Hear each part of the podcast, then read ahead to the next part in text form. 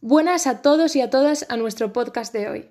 Somos Yara y Yaiza del Instituto IES Isla de la Deva y hoy vamos a hablar del canon de belleza renacentista, comparándolo con el de hoy en día y dando nuestra opinión acerca de los modelos que se nos imponen. El canon de belleza de las mujeres renacentistas era muy específico y se relacionaba con su estatus social, como bien sabemos, en las obras literarias del Renacimiento se hablaba exclusivamente de la nobleza, por lo que el canon eran las mujeres con alto estatus. Para que os hagáis una idea, en la época renacentista, el ser algo gorda o tener mucha carne era un símbolo de gran estatus, ya que esto se interpretaba como bien cuidada o alimentada. La piel de las mujeres tenía que ser blanca, ya que, al igual que en el ejemplo anterior, una persona de piel oscura se asociaba a la clase obrera, que pasaba mucho tiempo al sol trabajando en los campos. Las mejillas tenían que estar sonrojadas, al igual que los labios, que también eran rojos o sonrosados. El pelo, como no, tenía que ser largo y rubio, con la frente despejada, y los ojos grandes y claros.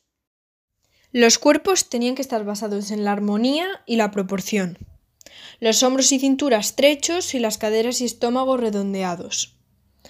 El cuello tenía que ser largo y delgado, y la cadera levemente marcada, ya que en esta época las mujeres no tenían que ser muy voluminosas. Por esta misma razón, los senos eran pequeños, firmes y torneados. En esta época también se le daba mucha importancia a las extremidades. Las manos eran pequeñas y delgadas para simbolizar elegancia y delicadeza y los pies también pues delgados y proporcionados con los dedos largos y finos. La vestimenta también se tenía muy en cuenta ya que muchas veces se utilizaba para resaltar las facciones de las mujeres. Se usaban vestidos con faldas tambor que servían para dar más volumen a la cadera y corset para estrechar la cintura y dar una sensación de alargamiento del cuerpo para que parecieran pues más altas. Este modelo de canon de belleza va cambiando a lo largo de los años, siendo ahora mm, casi totalmente lo contrario al que había en aquella época.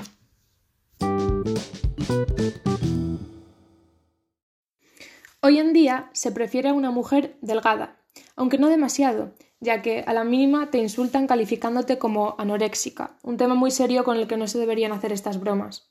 El cuerpo ideal es con curvas y unas medidas específicas que definen pecho, cintura y caderas, por ejemplo, el tan conocido 90-60-90, y se alejan del aspecto de la mujer en el siglo anterior.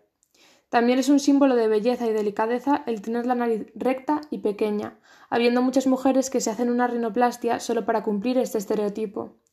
Además, la belleza no se basa en la palidez, sino en los tonos más morenos, como he dicho antes, en el pasado los tonos morenos se asociaban a la gente pobre y los esclavos, ya que eran los que trabajaban en el campo, pero ahora su significado ha cambiado completamente.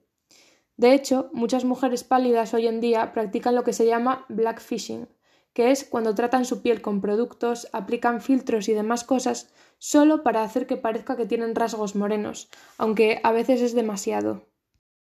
Esta es una práctica que suelen hacer las influencers, ya que mucho de su éxito se basa en su imagen.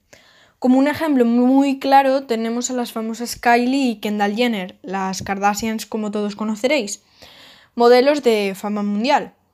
Ellas no tienen familia de color y de hecho, si se observan fotos suyas antes de su gran fama o cuando algún paparazzi las pilla desprevenidas, se puede ver lo pálidas que son.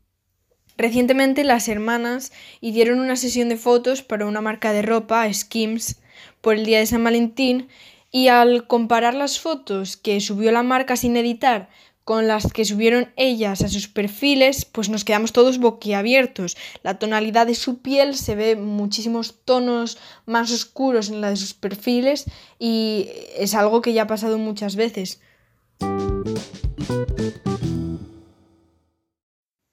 En nuestra opinión, y creo que mucha gente concordará con nosotras, todos los modelos que dictan unos estereotipos específicos afectan de manera muy negativa a la sociedad. Tanto el canon del Renacimiento como el actual son igual de negativos.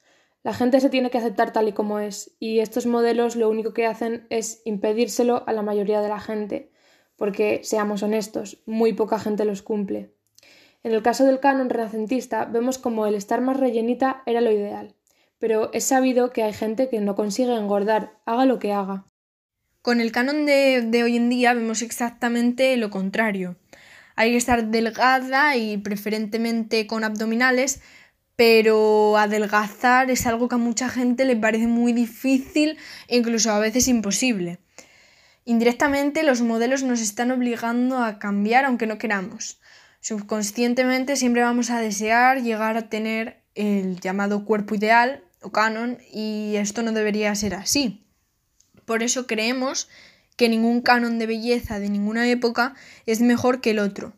No existen facciones más bonitas ya que lo que a uno le puede parecer perfecto a otro puede no gustarle.